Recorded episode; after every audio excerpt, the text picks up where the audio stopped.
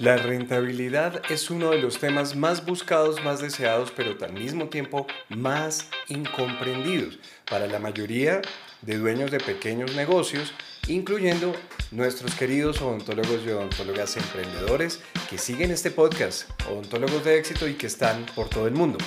Ahora, ¿qué es lo que es la rentabilidad exactamente?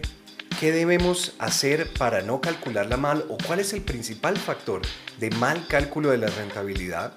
¿Cómo determinar una buena rentabilidad para ti? ¿Cómo saber si tienes problemas de rentabilidad y qué hacer para resolverlos? De eso se trata este episodio. Yo soy Jack Muñoz. Bienvenidos al podcast Odontólogos de Éxito.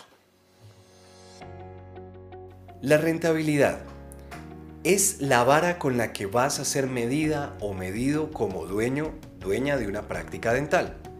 Tú tienes otras funciones, por supuesto, y más si eres el odontólogo o la odontóloga que tiene a cargo la principal producción odontológica o clínica de tu práctica. Pero eso no es todo.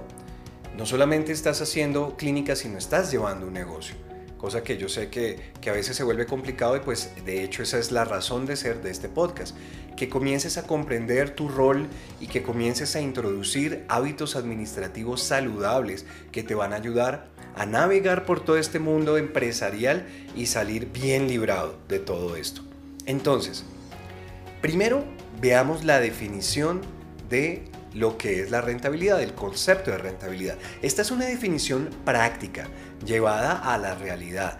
Un experto en economía puede debatirla, puede decir que no, pero si nos vamos al sentido común y a la practicidad, cosa que está necesitando el pequeño empresario urgentemente, más que disertaciones económicas, necesitas herramientas, definiciones, conceptos simples, claros y que puedas llevar a la realidad. Entonces, la definición sería la cantidad de dinero que queda en el negocio, en tu práctica dental, cuando los ingresos exceden a los egresos. Ahí está la rentabilidad, lo que te queda después de pagar todo. Puedes llevar esto a un análisis por procedimiento, por supuesto, que sería, bueno, cuánto es tu costo de hora silla eh, o mano de obra, tanto tuya como de tus asistentes, eh, todos los gastos administrativos, marketing, etcétera, todo llevado a la hora, ¿no? Cuánto te tardas haciendo ese tipo de procedimientos en promedio y los insumos especiales que gastas y los insumos, digamos, típicos que se gastan, todo eso se puede analizar y saber si tu precio está bien o está mal. Claro, pero no solamente es eso, tienes que considerarlo también a nivel macro de toda la práctica dental, incluyendo lo que te deberías estar pagando y ya vamos a hablar de eso en un momento.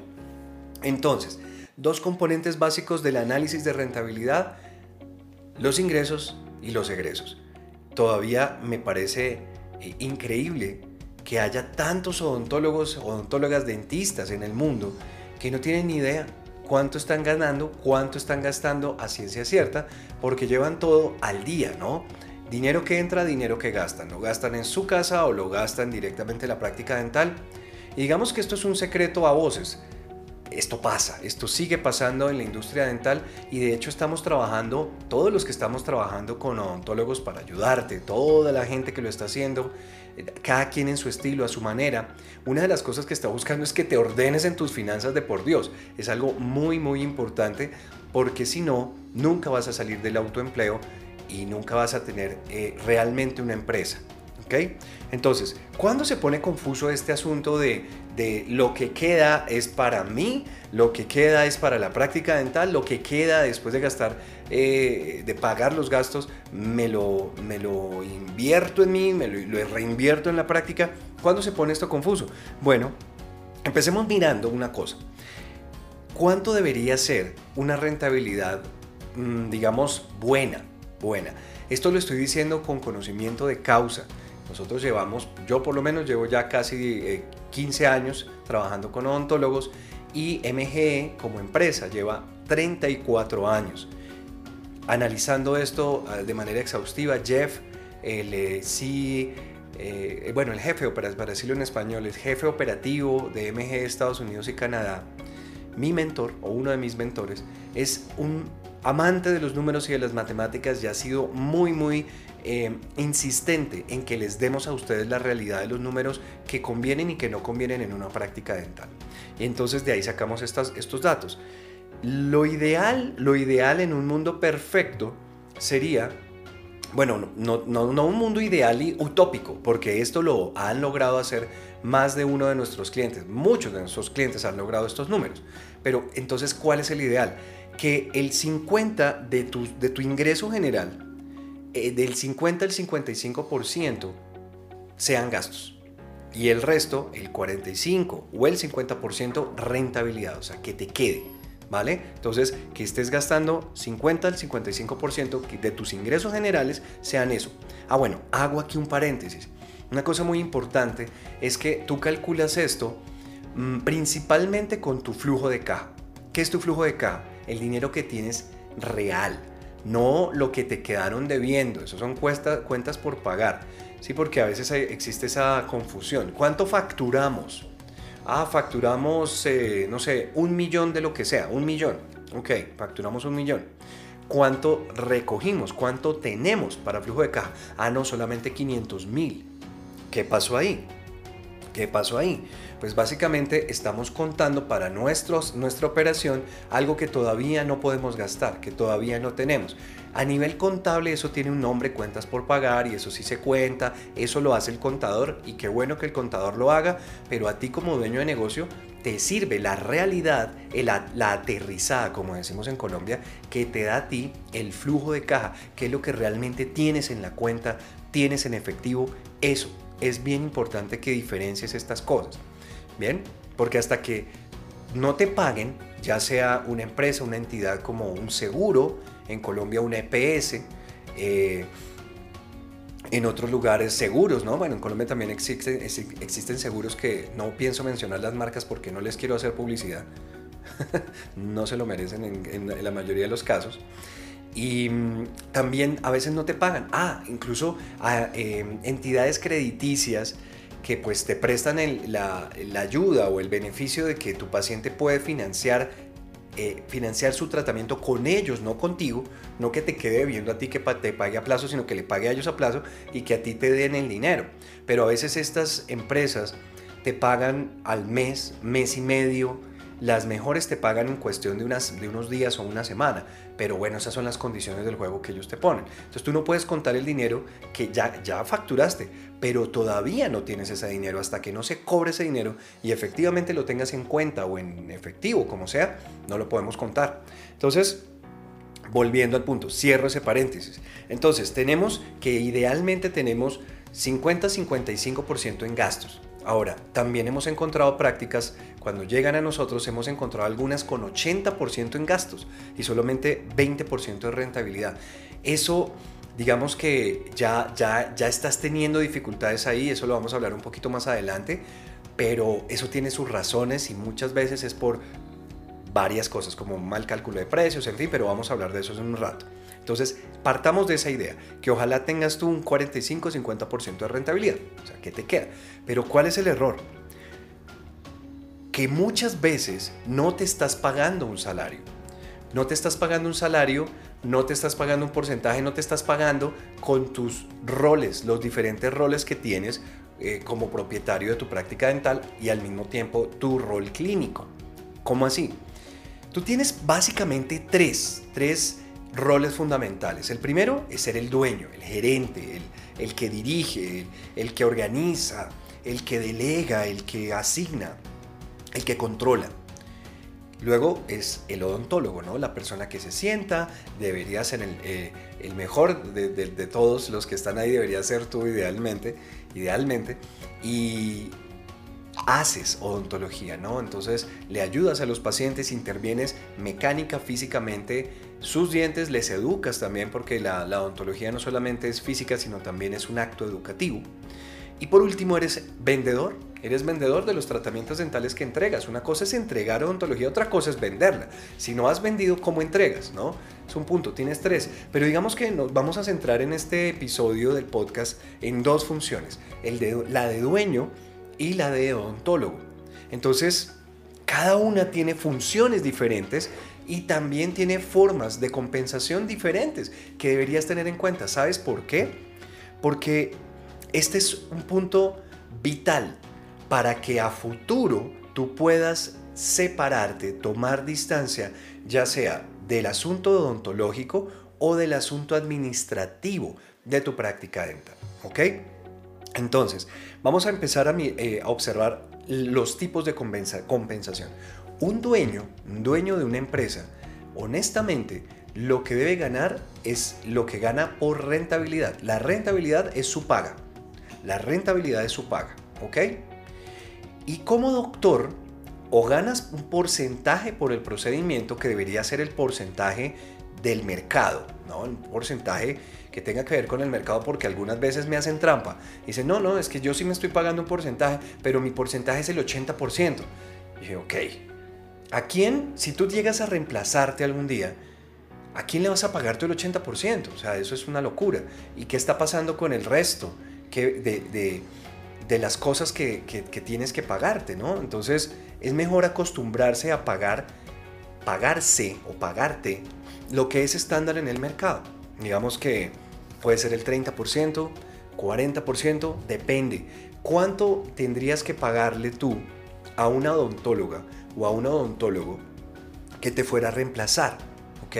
Se puede hacer por porcentaje o se puede hacer por una tarifa de procedimientos. Entonces, si yo hago tres resinas, la resina la cobro a tanto. Si yo hago eh, una, bueno, si eres especialista, si hago una endodoncia, la cobro en tanto. Si hago una, una extracción, una exodoncia, la cobro en tanto. Y tú haces toda tu tabla y tú mismo te pagas lo que produces como odontólogo. ¿Ok? Ahí está. Ahora, como dueño, repito, ganas es por la rentabilidad. Así que si no hubo rentabilidad, si no, se, no quedó nada después de pagar los gastos, adivina qué, pues te quedaste sin paga. Así funcionan, en las, em, así funcionan las empresas. Así funcionan. ¿Ok? Pero también eh, eh, está el punto de cuánto le deberías pagar entonces a una persona que vaya a gerenciar, porque también lo podemos ver desde ese punto de vista. Ponerte un sueldo como gerente, como el gerente. Entonces, bueno, como odontólogo me gano el 30% de cada cosa que hago, o el 40% o lo que, con lo que sea. De nuevo, que esté dentro de los márgenes del mercado, porque si tú piensas reemplazarte a futuro, eso tiene que tener sentido. Piensa a futuro. Me vas a decir, Jack, pero es que yo estoy lejos todavía de que alguien me reemplace.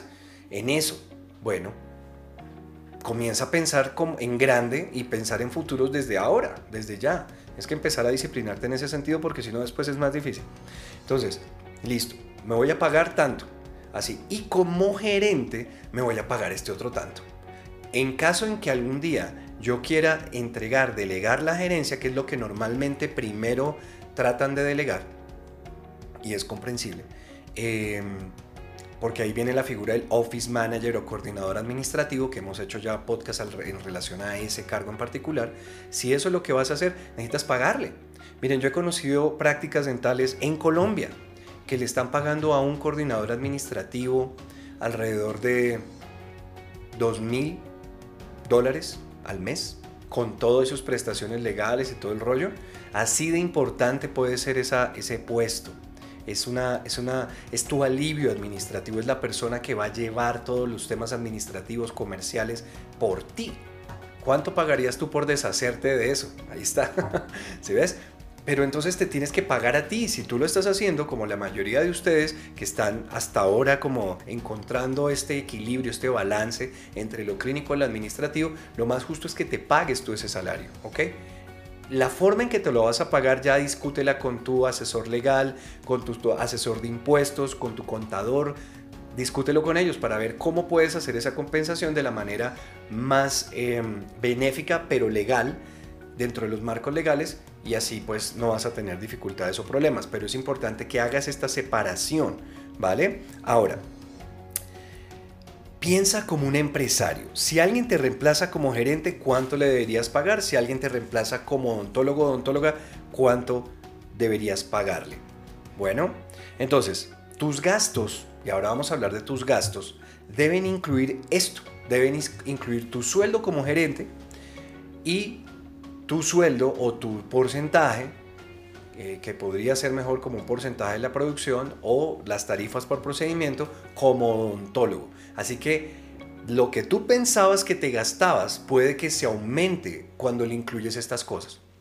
Y ese es un punto, porque a veces tú estás diciendo, no, pues es que a mí me queda el 60, el 70% de rentabilidad.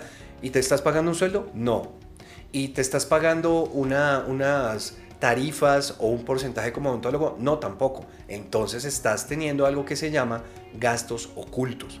Es como cuando tú eres el dueño o dueña de tu propio local en donde trabajas, pero lo pagaste a título personal. O sea, yo, Jack, compro un local y lo estoy usando o lo está usando mi clínica. Lo correcto ahí es que separes esas cosas y la clínica te pague a ti, te pague a ti un arriendo, de manera que tú estás siendo compensado por esa inversión personal de tu patrimonio familiar. Así que eso también es correcto. Entonces, tú tienes que estar realmente consciente de lo que estás o que lo que no estás incluyendo en tu planeación financiera, lo que deberías estar incluyendo en tu planeación financiera. ¿Ok? Entonces, vamos en que hay que meter ahí los sueldos, eh, tenemos que meter ahí los arriendos, si es que estás pagando un arriendo para algo que es tuyo, ¿sí? o te estás autopagando un arriendo.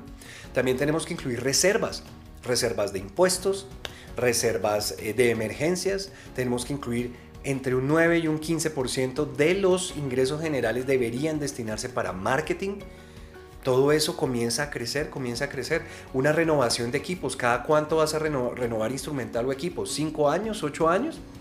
No sé, lo que tú digas, pero ¿cuánto te costaría comprar todo lo que tienes de nuevo?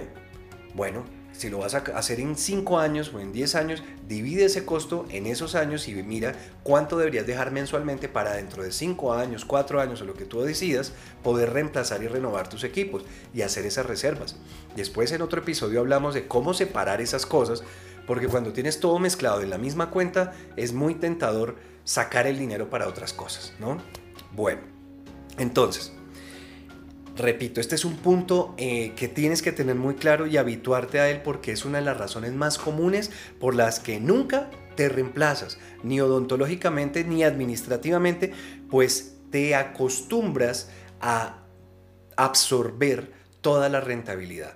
Y una de las principales, eh, digamos, eh, identidades, por decirlo así, que está absorbiendo, que está desangrando a la clínica como negocio eres tú. Pero ojo, no solamente le pasa a los odontólogos, le pasa a todos los pequeños negocios. Entonces, me acostumbro a decir, bueno, listo, yo ya pagué mis gastos, el resto es para mí. Sí, pero no. Porque hay tal vez más cosas que tienes que estar pagando que no estás teniendo en cuenta y tienes que organizarte si, si tú tienes en algún momento la idea de delegar, ya sea lo administrativo o lo dental.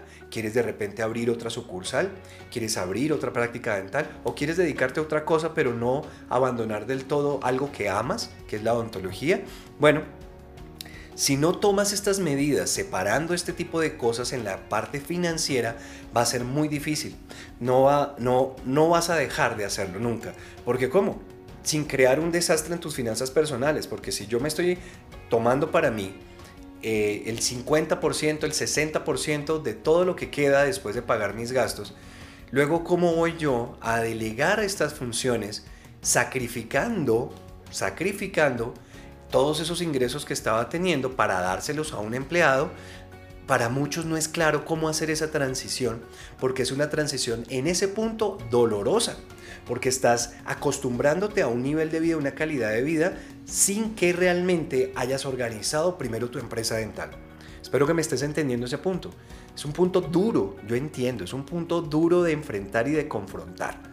Pero en la realidad, la gravedad existe así tú creas en ella o no. Si no crees en la gravedad, te recomiendo que te alejes de balcones y ventanales del tercer piso para arriba. Pero la gravedad existe así, creas en ella o no. Así son estas leyes también. Entonces, cuando tú te has acostumbrado a algo, después delegarlo comienza a ser muy difícil. Y así encontramos a doctores y doctoras que ya llevan 15, 20 años haciendo odontología y no delegan ni una higiene. No delegan nada. ¿Por qué? Porque todo ese ingreso lo necesitan porque se acostumbraron a eso desde el inicio. Ahora, si tú ya tienes en ese, ese lío, tenemos que encontrar cómo compensar tu estilo de vida, incrementar los ingresos, pero acomodar todo de manera que tú puedas continuar con tu estilo o calidad de vida, pero al mismo tiempo empezar a separar estas cosas para que tengas tú una salida. Porque si no acomodas, organizas tus finanzas, estás creándote una trampa. Cuando tú no tienes unas finanzas separadas, organizadas, disciplinadas y profesionalizadas, tú estás creándote tu propia trampa. ¿Ok? Entonces, ¿cuál sería, hablemos de este punto de cuál sería la rentabilidad ideal? La más baja, la más baja sería esa que les, les conté, que sería como que tengas el 80% en gastos y el 20% en rentabilidad. Esa sería como la más baja, 25% ya también es baja. Eh, y ahí ya tienes que hacer algo. Tienes que hacer algo porque eso no es sostenible, ni es justo contigo. ¿Ok? Que eso es lo que yo quiero que entiendas, que esto no es justo contigo mismo.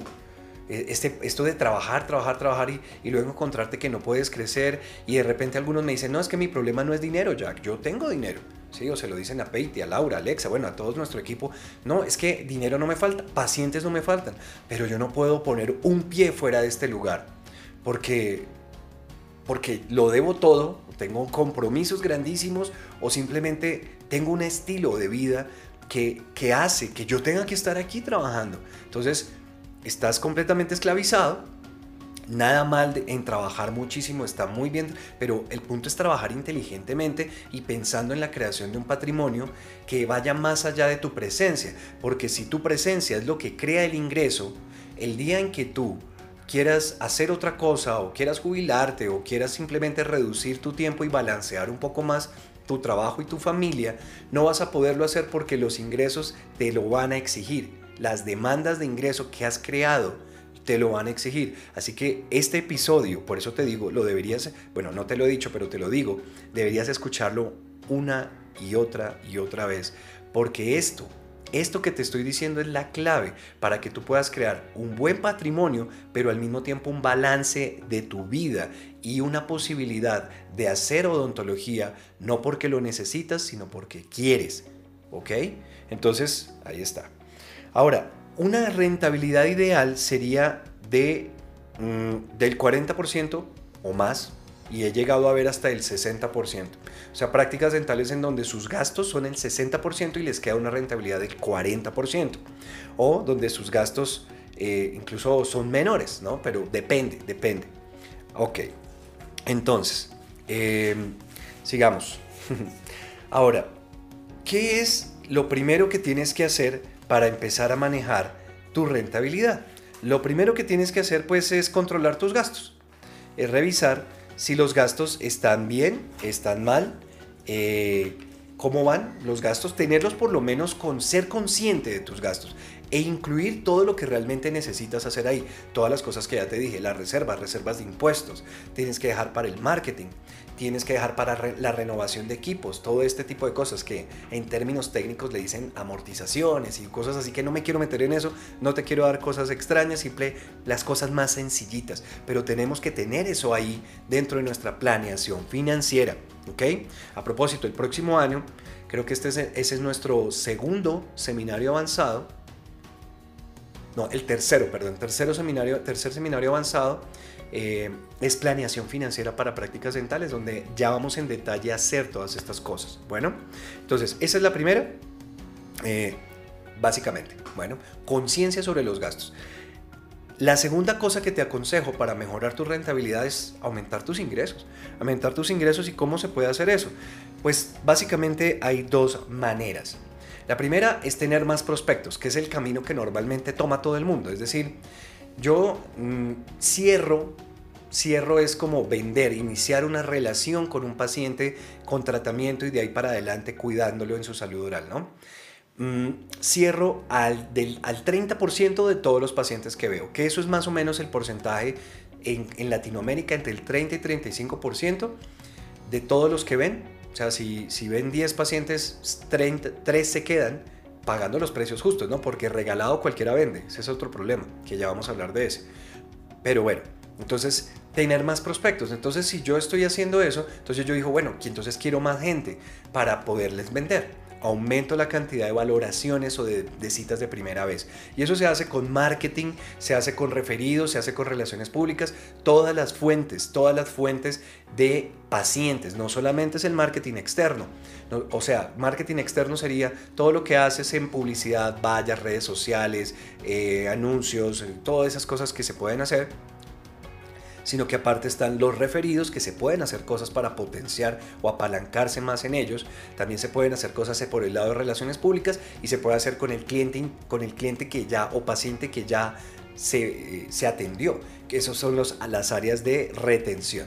Todas esas son fuentes de pacientes perfectamente válidas para aumentar tus prospectos. Pero, pero, sí Tú puedes tener un excelente marketing, pero si no sabes y no puedes vender, o no puedes vender, o no sabes vender, cualquiera, de los, cualquiera que sea el orden de esas dos cosas, va a ser como si abrieras el caudal de un río gigantesco y tú estuvieras recogiendo agua con una cucharita de té, ¿sí? Tal cual. Entonces pasa un montón de gente por enfrente tuyo y no aprovechas las oportunidades, que es lo que pasa. Cuando una práctica dental está mal organizada, mal entrenada, desde la recepcionista comienzas tú a perder pacientes.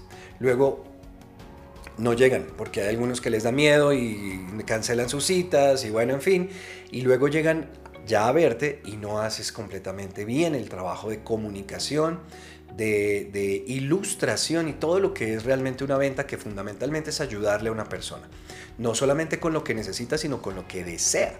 Bueno, y ahí viene el punto. Uno de los indicadores principales más avanzados, más realistas en relación a las ventas es el diagnóstico versus la realidad. O sea, yo tengo un paciente que le diagnostico mil dólares en tratamiento. Mil dólares.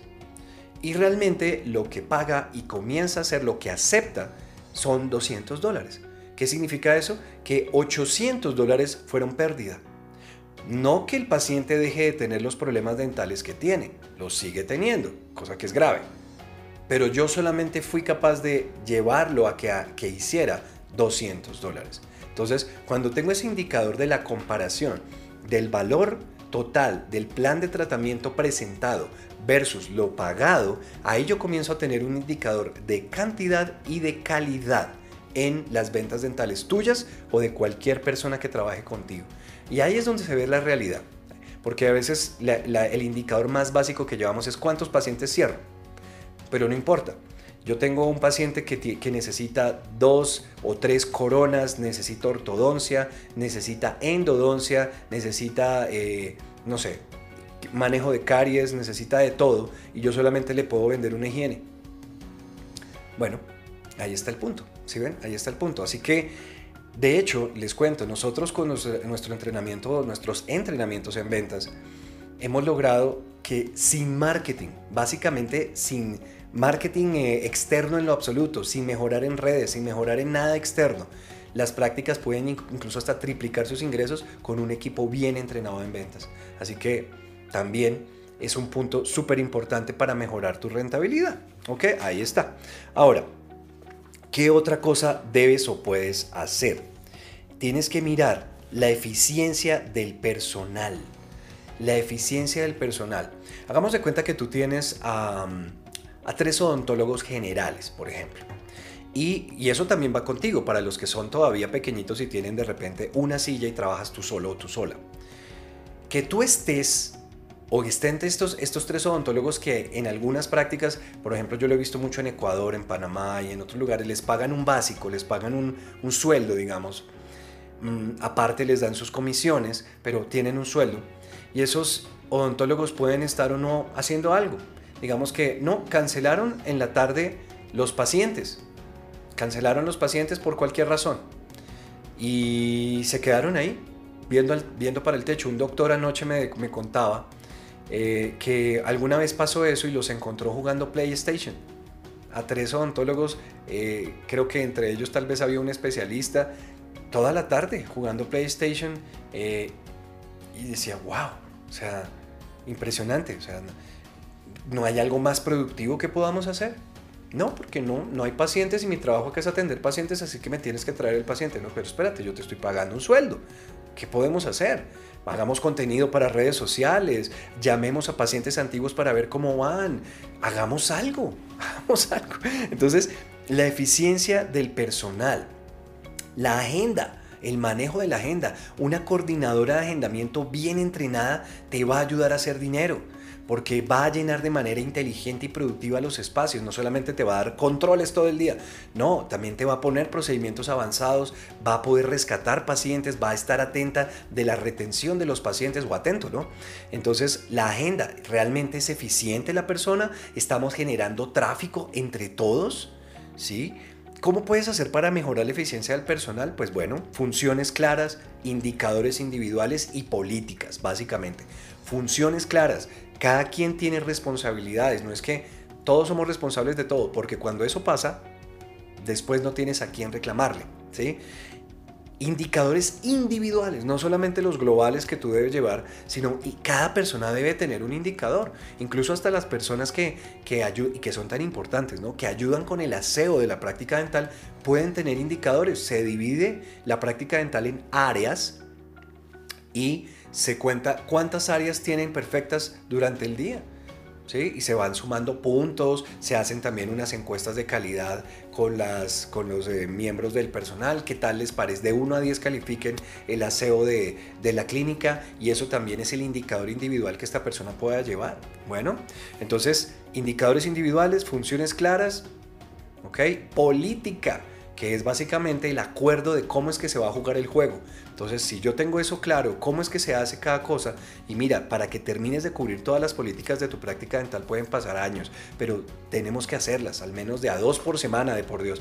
Pero eso es importante, si no sabes cómo hacerlo, si no tienes idea de nada de lo que te estoy diciendo y de repente todo esto que te estoy contando te parece japonés nivel 6, tienes que hablar con Maribel Villegas, nuestra directora de matriculación, y considerar la posibilidad de empezar el método 5, nuestro programa de coaching personalizado, donde vas a poder implementar todas estas cosas. En cinco áreas trabajamos, marketing, ventas, liderazgo, organización y finanzas. Y eso abarca seis meses donde vamos a establecer los sistemas, digamos, básicos, fundamentales, para que después hagas los seminarios avanzados y termines tu formación como odontólogo, como odontóloga empresarial, como empresarios realmente. Bien, bueno, ahí metí esto porque se los tenía que decir. bueno, ahora, ¿qué otra cosa puedes hacer? Ya vimos el control de los gastos, la eficiencia del personal, aumentar los ingresos, eh, con más prospectos, más ventas. Eh, ahora, dentro de aumentar los ingresos se me habían escapado un par de cosas bien importantes. Precios, precios. Porque como ya les había dicho, regalado cualquiera vende. Pero ahí también puede estar un problema de tu rentabilidad, porque todas las cosas, sobre todo en Latinoamérica, suben cada año. Y como nos pasó en Colombia en este año 2023, subieron cada cuatro meses, subieron las cosas. Y aunque hay algunos que, miren, estoy haciendo este, estoy grabando esto el martes 5 de diciembre. Y hay personas que están diciendo por ahí en redes sociales y demás que los intereses de los bancos van a bajar, entonces la vida se nos va a arreglar. Sí y no, porque si hay más dinero circulando, más dinero circulando crea inflación. De hecho, los los intereses, esa, táctica de subir las tasas de interés en los países lo hacen para controlar la inflación.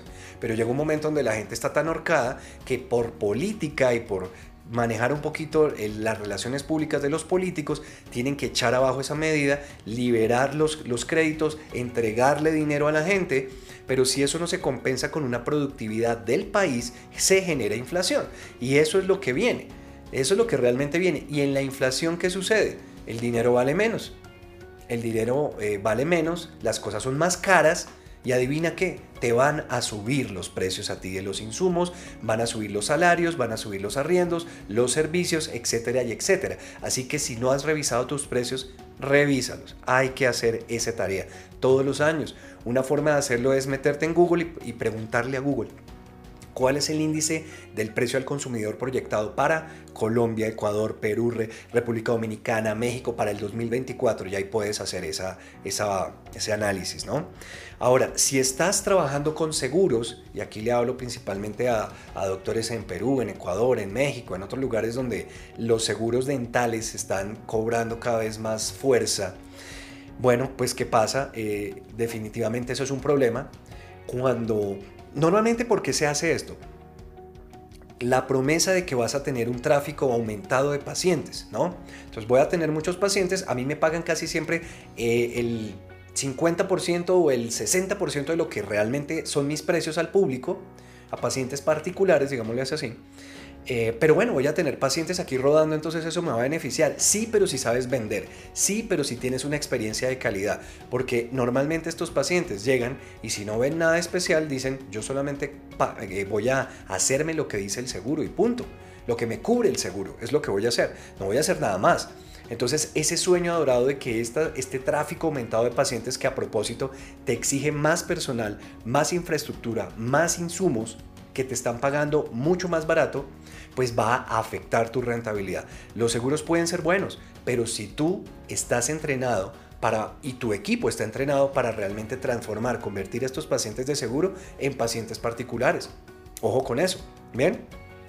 Y ahí también hablo un poquito de algo que de hecho quiero, que estoy planeando un podcast con un doctor muy especial que lo voy a dejar de sorpresa, mm, sobre los alineadores invisibles, por ejemplo, porque los alineadores invisibles Em, en este momento, en donde todavía es una tecnología que está introduciéndose, donde todavía eh, los competidores no son muchos ¿sí? para algo como esto, los, los costos de laboratorio son tremendamente altos. Y si tú te dedicas únicamente a hacer alineadores invisibles, va a parecer que tu facturación es más alta, pero tus gastos se elevan también, porque es costoso. Es costoso. Eh, no digo que no los hagan, es un servicio que la gente pide mucho o cada vez pide más y es muy interesante, pero no puedes descuidar, no puedes descuidar el resto de tus servicios porque este es un servicio cuyos costos de laboratorio, que lo que tú les pagas a, estas empresas, es alto normalmente. ¿ok? Entonces tienes que observarlo todo desde el punto de vista empresarial y de nuevo, si no sabes cómo, te podemos ayudar, te podemos ayudar. Aquí... Eh, en el, podcast, ahí siempre dejo los links para contactarnos y si ves esto en YouTube también va a quedar la información acá. Bien, bien, y por último, ya para cerrar, ¿qué puedes hacer para mejorar los ingresos? Tu programa de retención. El programa de retención alrededor de la higiene básicamente es que nadie se va sin cita. Nadie, nadie. No me importa si está en tratamiento de ortodoncia o en lo que sea que esté haciendo se tiene que ir con una cita de higiene programada. De repente es más difícil hacerlo con pacientes que vienen del extranjero, en turismo dental, ¿no? Es otra cosa. Ahí con ellos no es retención, sino apalancarse con ellos como referenciadores. Pero en cuanto a los pacientes locales, te voy a decir un dato. La higiene, el programa de regreso de la gente, de volver otra vez, te debería dar el 30% de tus ingresos deberían ser construidos en base a la higiene. Esto tiene otras connotaciones. Cuando tus especialistas y todos los odontólogos que entregan eh, servicio dental, digamos, costoso o más oneroso, son la principal fuente de productividad y tú no tienes una amortiguación en una parte más económica, más rentable, como la higiene oral o la operatoria general, ¿qué pasa? Tus costos de mano de obra de especialistas se disparan y tu rentabilidad, lo que te queda a ti al final de la operación, cae. Así que la, la higiene no solamente, estos programas de retención alrededor de la higiene, no solamente son buenos para el paciente, excelentes para el paciente, te brindan un montón de oportunidades más allá de lo que paga la gente por la higiene, porque ellos se convierten en referenciadores porque tienen tratamiento nuevo o tratamiento pendiente. ¿sí? Creas ese tráfico eh, aparte de eso se vuelve un amortiguador para la rentabilidad en relación a la mano de obra que tú pagas. ¿Ok? Bueno, ahí está, yo sé, mucha información. Espero que te, te sirva, sobre todo esto es lo más importante, que te sirva, que lo vuelvas a ver, que tomes notas y si tienes alguna pregunta, quieres preguntarme cualquier cosa en relación a esto, créeme, yo siempre respondo mis correos y sobre todo si viene de mi audiencia del podcast Odontólogos de Éxito. Y entonces el correo es jackm, j a c k m arroba mglatam.com.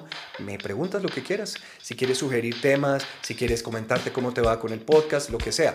Y conoce nuestros servicios, te podemos ayudar, hemos ayudado a miles de personas a lo largo de estos 34 años y tú puedes hacer la diferencia y créeme que para poder controlar algo tienes que conocerlo y para poder delegarlo y poder liberarte de ese algo tienes que dominarlo primero.